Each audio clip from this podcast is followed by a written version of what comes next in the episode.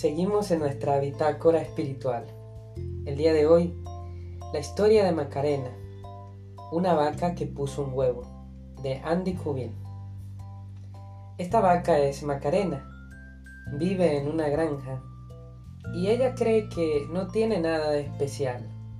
Se compara con las demás vacas. Pero yo creo que sus amigas las gallinas, quienes preocupadas por la depre que tiene la vaca, le ayuden a sentirse diferente y original.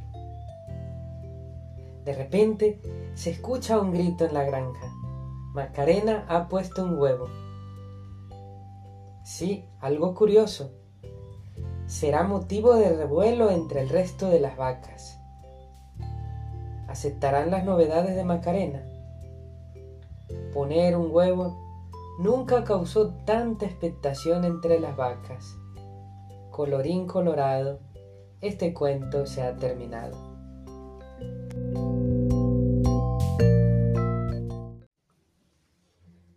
El mundo de la vaquita Macarena era un mundo triste, necesitado de bondad. La actitud de las gallinas es un rayo de luz que le ayuda a sentirse diferente y también a reconocer que sus compañeras deben aceptarle tal cual como es.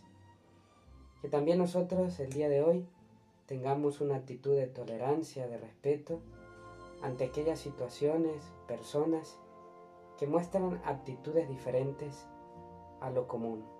Que Dios les bendiga.